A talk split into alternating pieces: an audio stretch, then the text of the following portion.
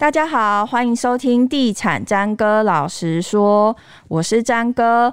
本集节目由信义房屋赞助播出。曾经有一句话说：“建筑，哎，地震本身不可怕，可怕的是建筑。”那我们要怎么样来挑选一个就是在耐震方面很好的建筑呢？其实大家走进走进案场或接待中心，呃，代销人员跟你讲的话，或者是卖房子的人跟你讲的话，真的是五花八门，你可能也搞不清楚。我们今天就邀请到一位专家，中华民国建筑经营协会理事长戴云发，嗯。我都有时候我会叫他戴老师，因为他真的是那个台湾的结构技师里面非常有名的一位。我们今天请理事长来跟我们聊一聊，什么样叫什么是呃，大家要怎么样来挑选一个好的抗震或是耐震建筑？欢迎理事长。哎，张哥好，听众朋友大家好。嗯，刚刚讲到就是抗震建筑或者是耐震建筑，反正这种建筑有各种各样的就是名称啦。那其实老那个老师可以帮我们解释一下有什么不一样的地方吗？呃，我想说，一般我们讲抗震的话，哈，有几种大家比较常听到的，嗯、可能就是说，哎，自震、自震宅、隔震宅，或者是耐震宅，哈，嗯，或者说材料的一个应用的不同的话，就会常听到说，RC 结构、嗯、SC 结构、嗯、SRC 结构。我想，其实刚刚谈到的这几几个类别是业界目前最常应用的一个。建筑工法，嗯，哦，也几乎都包括在这里面，嗯，实际上这个都是一个不同的工法或不同材料的应用，对，哦，好好的设计跟好好的施工两个同时做到，它都可以是很安全的。那可是，一样的道理，安全是设计跟施工要同时做到，缺一不可。嗯，所以假如只有说谈说我这是什么工法，嗯，可是。它施工品质没有做到，它一样没有办法带给你真正的安全，或者是强调它有多好的建筑材料，但是最后也没有一个合一的施工步骤或流程。对，这个很重要，嗯、所以我才想说，其实，在业界，呃，消费大众可能常常听到说，哎、欸，我这是耐震几级设计的，嗯、我这是用什么材料的，哈、嗯，我这是哪一个国际大师的，嗯，可是这些东西都没有说这些不好，这些都是呃一个一个优点，嗯，可是重点。真正的安全还是要回到两件事情，要同时做到，就是好的设计跟好的施工品质。其实设计相对简单，施工品质要做到相对是困难的。是，所以说我们不要有一个迷失，就是说，哎，我只要在设计上多加一个东西，它就安全了。哦，应该说。设计上多加，我们没有说它不好，它也是一个优点。可是重点还是要回到施工品质最难的这一块，也要把它做到。嗯哼，这样的话它才是安全的。嗯哼，所以理事长刚好提到说，呃，材料的部分有分成 SC、RC、SRC，但其实对一般消费者来说，它真的是一个，就是它只是一个英文的缩写。真的，你你。卖房子的人讲这么一大串，真的不知道哪一个比较好。你可以帮我们做一个解释。呃，我想说，RC 就是传统的钢筋混凝土哈，嗯、就是业界大概百分之九十五趴以上都是钢筋混凝土。嗯、也就是说，一般消费大众常常看到的一般的建筑了哈，人工、柏梯啊、孔安摩头哈这一类的，大概就是 RC。我想应该大家都有基本概念。嗯，那另外一个部分就是一般来讲，可能就是说钢构。嗯。嗯，我想钢构可能就是变成是说，钢构的里面就住宅类大概分两种，嗯，一种它就是以纯钢骨在做算梁柱的设计，嗯，好，那它梁柱是钢骨的梁柱是怕火去烧它嘛，对，会软化嘛，危险嘛，嗯，好，而且也要做一些防火批覆，哈，是，所以它就会用呃大概十公分的一个混凝土在钢骨外面去把它包起来，嗯，这种叫做 SC，嗯，SC 它主要就是靠钢骨。钢柱钢梁来承受地震力，嗯，它外面包覆的十公分的保护层是不算力量的，嗯哼，哦，这是一个做法。嗯、那呃，另外一种叫做 SRC，SRC、就等于说。它除了里面埋钢骨之外，外面会留十五到二十公分的混凝土，嗯，去包覆钢骨，嗯，那所以它留比较厚的混凝土去包覆钢骨，嗯，所以相对这比较厚的十五到二十公分的里面也会埋钢筋，嗯，也会埋比较大号的钢筋，所以说它的结构行为是靠钢骨再加上外面的钢筋，嗯，一起来承受抗震的地震力，哦，所以说这是两个不一样的。那。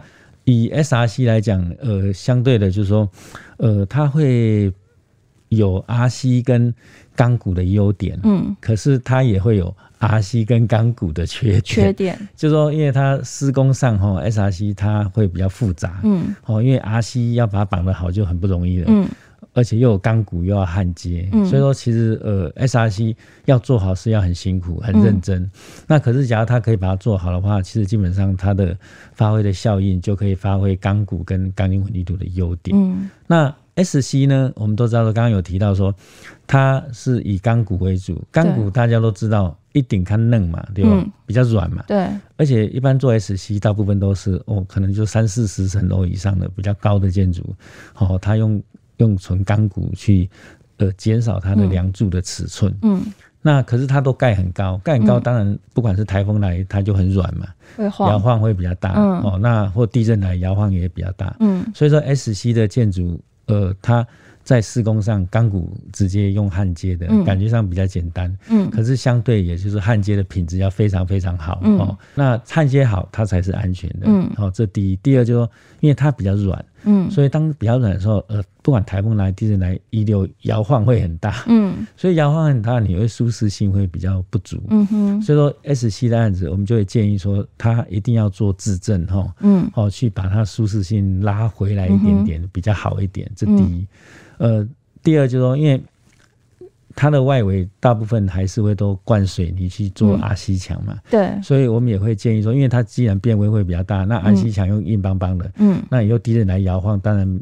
比较容易有裂的机会嘛，嗯、哼。所以我们就希望说，S C 的案子，它在外围的钢筋的墙壁的一些绑法，也尽量能够用一体式的钢筋哈去绑，嗯、让它每个转角都会比较完整，嗯、哦，而不是用传统钢筋剪断一根根绑铁线的，到时候很难把它绑好。嗯、哦，那我想这个 S C 假如真的要用，我们会建议说，呃，它要加支正去降低它的一个变位之外，而且它的外墙也尽可能用系统化的钢筋，去降低它的防裂、防漏水，哦，这样的话以后，呃，防水的年限也会比较好，也比较不会说裂了渗水渗到里面的钢钢构，早晚还是会对结构有一些影响。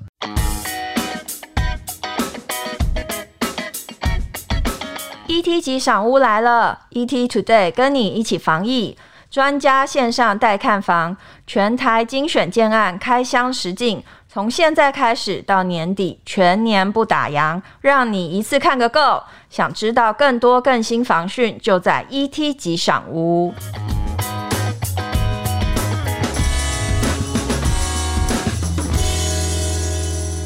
那我是一般消费者，我就会想说，那既然 SC 是 SC 是钢骨嘛，那 RC 是我们现在台湾比较常见，大概九成的建筑都是用 RC。那 S C 加 R C S R C 是不是我最后就是比较好的选择？呃，其实是三种都很好，嗯，要适才适所。那 S R C 基本上是介于 R C 跟 S C 之间，嗯，那等于说它主要是施工最复杂了，嗯，又又要焊接要焊好，绑钢筋很难绑在外围，又要绑好，嗯，所以相对它施工的的技术上要特别高，而且。会比较辛苦，嗯、哦，那所以我想说，当然它盖得好有它的优点，可是盖的过程的一些要注意的事情，实际上是会更多的。那就建筑成本来讲，哪一个会比较高？建筑成本来讲，哦，钢骨用越多的会越越高。所以说，一般来讲，S C 的呃钢骨用量最大，嗯，好，那所以说它的成本会最高，嗯，那再过来就是 S R C，嗯，那 C P 值最高的是 R C，那就居住舒适性来讲呢？呃，居住舒适性来讲，住宅类的建筑。呃，是以 R C 跟 S R C 的舒适性会比较高。哦。S C 也就看嫩嘛，嗯，它就会比较软，因为摇晃会比较大。嗯哼，哦，所以说我想说，一般来讲，舒适性不外乎就是变位摇晃嘛，还有隔音嘛，哈，隔音效果嘛，其实也是 R C S R C 比较好。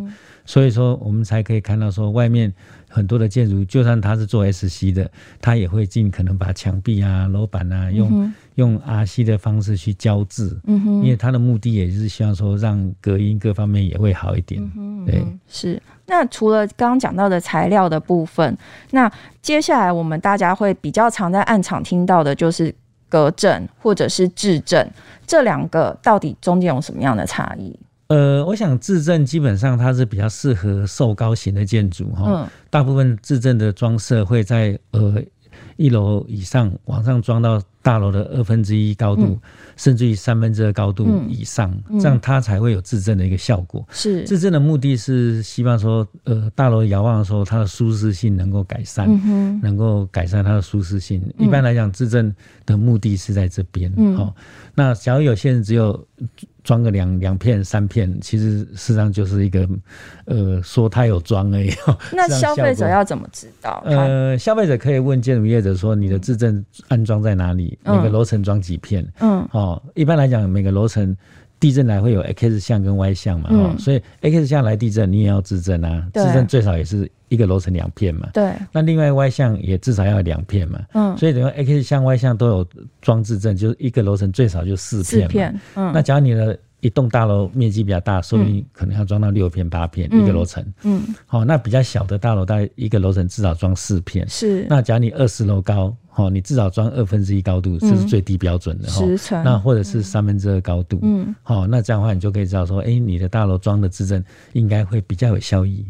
对，那假如只有装个两片，就是装饰，真的是 当做销售诉求，然后大家心里知道就好。嗯，那另外隔震的话，它事实上是比较适合稍微矮胖型的建筑，因为你想想看，假如太瘦高的建筑，你把下面砍断之后，你就怕它倾倒了，对不对？对，所以稍微矮胖一点的，它就比较不会倾倒。嗯，因为你隔震建筑是会在某一层把它。柱子把它拿拿掉去放隔震垫嘛，嗯，嗯，所以不要有倾倒的效应，嗯、也就是说，它房子尽量是稍微矮胖型一点点会比较好，嗯哼，然后就是高宽比尽量尽量是稍微哦小于一比四啊，哈，嗯、稍微胖一点的建筑。嗯、那另外就是土质基地的土质要越硬的地方做隔震越有效果，嗯，假如说我们是。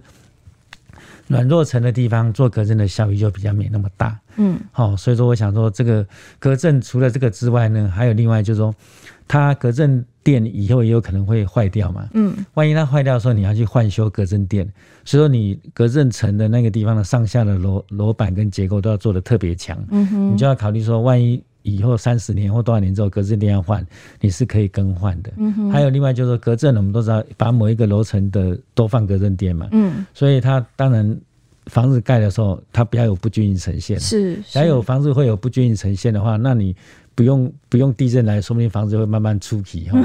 所以哪一个耐震力比较强？呃，耐震力比较强，其实。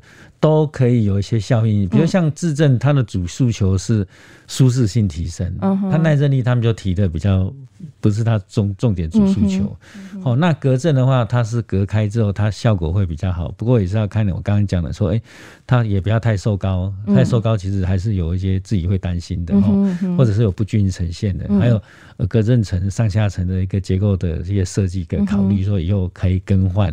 哦，这都要考虑啊，只要缺一不可啊。哈、嗯，像那个比较有名的豪宅，就是陶朱隐园，它就是用隔震，对不对？因为它是矮胖型的。是是是呃，对，隔，因为它的系统不好，所以说 隔震的方式去做。哎，其实，呃，有时候是这样子啦，就是说。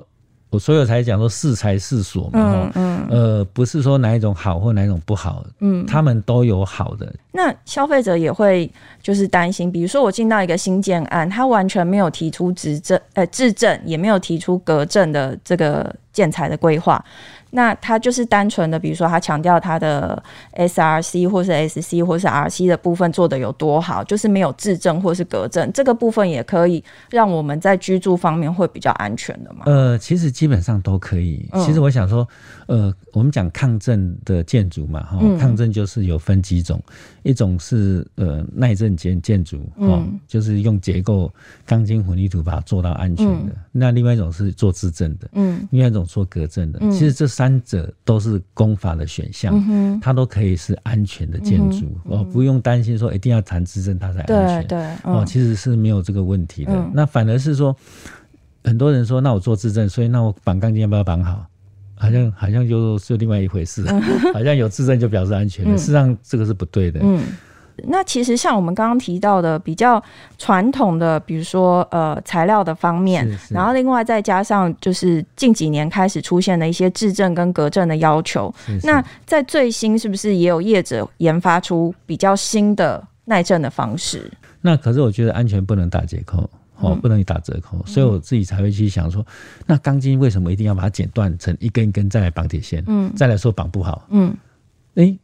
现在机器哈科技日新月异，我们已经有办法把钢筋不是变一根剪断绑铁线，我可以把一根钢筋绕成各式各样的形状，是一个，哎，对对对，跟回纹针一样，你要什么形状我都可以帮你做出来。嗯，所以我就去研发这一种方法，去做出整栋大楼建筑每一个最难绑的地方，或每一个会裂会漏水的地方，或者是每一个地震来会造成倒塌的地方。我把每一个你认为难做的地方，我都在自动化加工机器那边就变成一根绕到底，嗯，变成一片钢筋，嗯、哦，你有可能这片钢筋是你你以前传统要用二十根来绑的，三十根来绑的，嗯、可是我只有一根就绕完，嗯，所以当然安全更好，品质更不用讲，还节省人力，对，生产一百个一千个都品质都一样，而且、嗯、哦。功功率可能提升三十趴以上，嗯，所以说也因为这样，所以现在我们推动的这种呃系统化 AlphaSafe 的工法，其实现在呃全台湾已经大概超过两百五十个大楼案例哈，其实慢慢大家都可以接受，嗯，每个工地都愿意用的话，都可以把品质做到让消费者放心，嗯哼，所以我是觉得说能够这样盖的房子，其实是真正的让大家能够真正的安心放心。就算说你做自证，可是你的自证，你的那个那个柱子那些也是需要用这种一个系统化的工法，它品质才会好哦。不是说我只要做质证的，我绑钢筋没有关系，或者有些人说我已经做隔震了，就已经可以卖房子了，那个钢筋的部分就我就一般绑就好了。那所以我是觉得说，呃，把钢筋。绑好混凝土灌好，真的是最根本的。是是，其实像之前就是几次的大楼倒塌的事件，大家也有发现说，其实大楼倒塌除了它本身的工法有问题，在绑钢筋啊什么上面都会出现很多的漏洞，所以这是现在其实很多建筑业者也开始去重视这个部分问题，然后加强结构的安全。大家在盖房子的时候都认为说，我。我来对 T 压就贼，嗯，他们都认为钢筋很多，嗯，所以说啊，那个量太多了，所以他们在绑扎的部分就是没有那么的哈。早期大家都认为说储备豆，哦，，T I 它贼那也到，哦，以前没坑 T I 拢没到，嗯，哦，现在他的意思说以前没有放钢筋都不会倒，哦，地震来房子是不会倒的。九一地震之前呢，所以有一些细节要求要施工做得好的，很多工人都说我要都做，哦，没办法做，他不要做。那九一地震之后。他们才不得不说，哎、欸，真的房子会倒，嗯，所以那些比如梁柱街头要放哭细筋啊，哦、嗯，那一百三十五度啊，哦，那些细筋他才愿意去做，嗯，所以说大家才会讲说，哦，九一地震之前的房子安全性会比较差一点，九一、嗯、地震之后的房子，呃，设计的安全性会比较高一点，而且重点是工人施工的态度，哦，嗯、认为房子，呃。已经会倒哈，嗯、所以他愿意去做那些比较难做的地方。嗯、我想这也是因为这个原因。嗯，所以就是回到我们一开始讲的，就是地震本身不可怕，可怕的是建筑。所以大家在挑选你要住的房子的时候，除了你看建商提供给你这些琳琅满目的、呃，很华丽、看起来很华丽的质证啊，或者是隔震系统啊，或者是他用了什么 SRC 多好的。呃，多好的材料给你看的同时，你也要要求建商在施工品质上也要有一定的保护。这样好，今天谢谢呃理事长来我们节目。以上节目由信义房屋赞助播出，谢谢，拜拜，拜拜。